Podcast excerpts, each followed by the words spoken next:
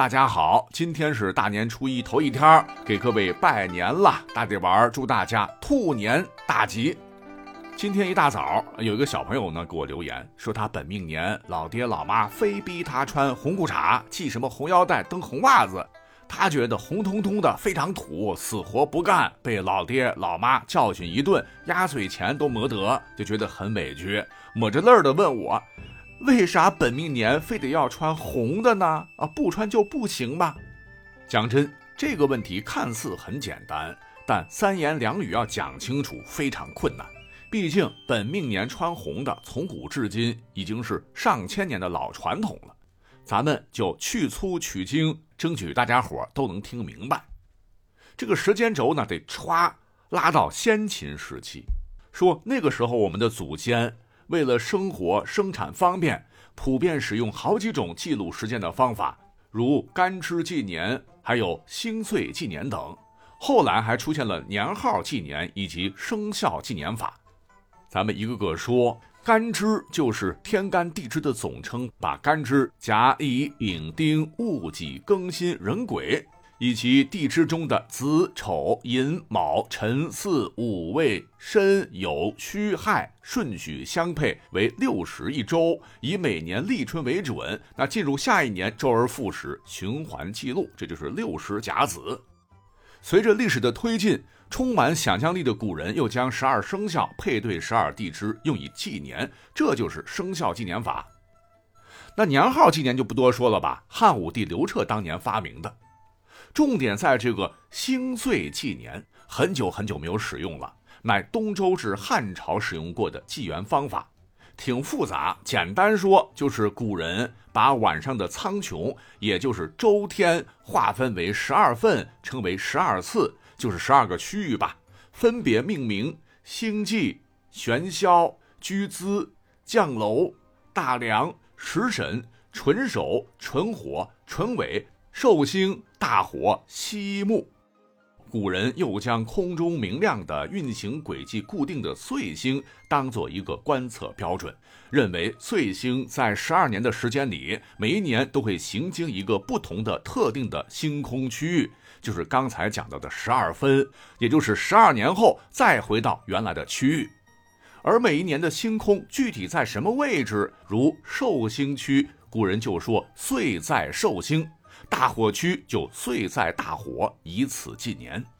说白了，这个岁星啊，很像表的这个指针，十二分就是十二个区域，很像十二个表盘刻度，指哪儿就是哪年。那古人后来又将十二个地支与之相配。那么好了，这个神秘的岁星到底是什么星星啊？其实啊，就是我们如今很熟悉的木星。那古代别看天文历法挺强，但毕竟科学不昌明，总觉得浩渺星空有一股神秘力量左右着人间吉凶祸福，就将星星各主要的星宿神格化，觉得这个岁星也就是木星乃主管人间农业的星官，地位极为崇高，专门建造庙宇来供奉岁星。这还不够，他们呢又升级了一下，搞出一个 Plus 版。因为实际上木星的运行周期不是古人认为的十二年，经过天文学科学计算，木星绕太阳一周应该是十一点八六年，哎，这就产生了很大的误差，八十六年就会误差一个时辰。既然说岁星那是主管农桑，农时可不等人，差一点都不行。为了自圆其说，聪明的古人又以岁星为标准，凭想象假设了一个不存在的太岁星，与岁星运动方向相反，作为一个动态坐标，完美矫正误差。这个太岁星的这个运行轨迹太复杂，具体不细说了。总之，在古人的心目当中，星星都是神仙化的，由此还诞生了太岁信仰。还煞有介事地说，天上太岁星运行到哪儿，对应人间的区域就会出现一块肉状物，称其乃太岁星的化身，在此处动土会惊动太岁，遭遇不测，故而有说法说不可太岁头上动土啊，云云。那好，听我巴拉巴拉扯了五分钟一大堆，又是木星，又是星宿，又是纪年法的。那回到主题。跟红腰带、红袜子、红裤衩到底又有啥关系呢？其实关系大了，历史上密不可分。这个星岁纪年虽说汉代以后不再使用了，但太岁这个民间信仰一直传承。岁星运转周期十二年，那太岁星肯定也被认为是十二年，正好也可以用到十二地支与之相配，而十二地支又跟十二生肖搭配，冒出个十二生肖纪年法。那民间使用过程当中，再跟这个太岁星一结合，太岁星一周期不是十二年吗？这么一融合，那一年就对应一个生肖。这个神格化、人格化以后呢，太岁星就成了值年神灵之一，唤作太岁星君。那太岁星君可不是十二位，而是六十位。六十位天界大将军，金变、陈琳、沈星、耿章、赵达、郭灿等，都是有名有姓。对应六十甲子，以普通采用的干支纪年法为运转周期，每一年轮到一位太岁神当值，掌管人间的吉凶祸福。又又规定什么生肖的本命年，呃，说会和太岁相冲，这就是所谓的本命年犯太岁，太岁当头坐，无喜必有祸。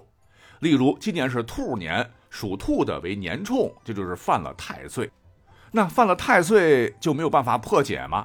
当然有，一个是民间信仰，说犯了太岁的生肖需要祭祀太岁神一年，以祈求太岁神保佑自己消灾免祸。此外，还有一种简单的好办法，哎，这就是无论大人小孩都扎红腰带，俗称扎红。还有什么红背心红裤衩、红袜子也少不了，这应该是跟咱中国人红色辟邪、红色吉祥的观念有关，以期待平安度过坎儿年，增加喜气。不过呢，我觉得时代变化了哈，大家本命年系红腰带什么的，不见得是什么迷信，而是当做一种传统习俗而已了。